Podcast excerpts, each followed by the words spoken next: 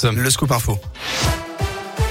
Et à la une de l'actualité, échec total dans le derby. L'ASSE s'est incliné 1-0 face à l'Olympique lyonnais hier dans le 124e derby de leur histoire. C'est Moussa Dembélé qui a marqué le seul but de la rencontre sur penalty. Un match où le beau jeu a quasiment été inexistant. Septième défaite d'affilée pour les Verts qui restent bon dernier à 5 points du 19e.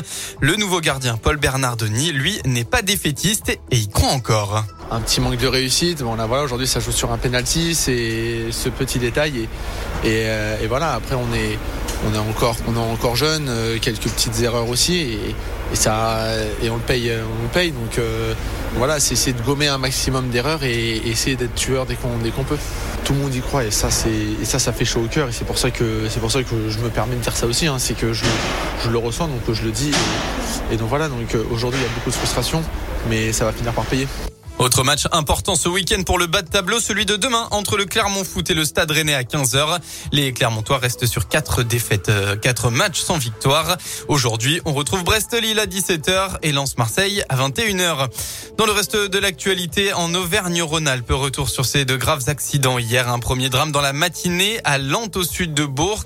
Un homme de 30 ans s'est tué en voiture. Son véhicule s'est encastré dans un arbre sur la route départementale 22. Les secours l'ont désincarcéré, mais il était déjà trop tard.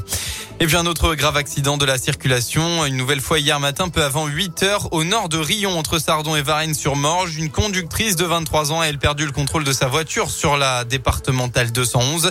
La jeune femme a été grièvement blessée au visage. Elle a été évacuée vers le centre hospitalier de Rion.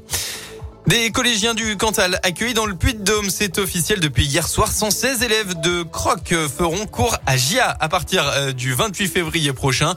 Depuis le 11 octobre, le collège de Croc est fermé suite à la découverte de désordres structurels au niveau du premier étage du bâtiment.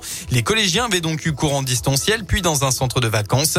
Les concernés iront finalement à l'ancien collège privé de GIA dans le Puy-de-Dôme, fermé depuis juillet 2021.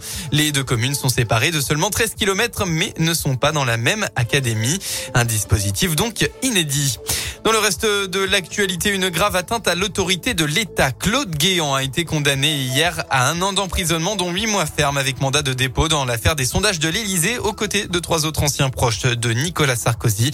Ces derniers vont euh, cependant faire appel. On revient en sport avec du football et cette nouvelle défaite de Bourg-en-Bresse en national. Le FBBP n'y arrive plus et s'est incliné sur la pelouse de Cholet de Buzyn. Les Bressons n'ont plus gagné depuis six matchs, soit depuis fin novembre dernier. En rugby de la Pro D2, enfin, Oyonnax s'est imposé hier soir 19 à 8 contre Nevers et reste leader tandis que l'US Bourg a fait match nul à Montauban 27-27. Merci.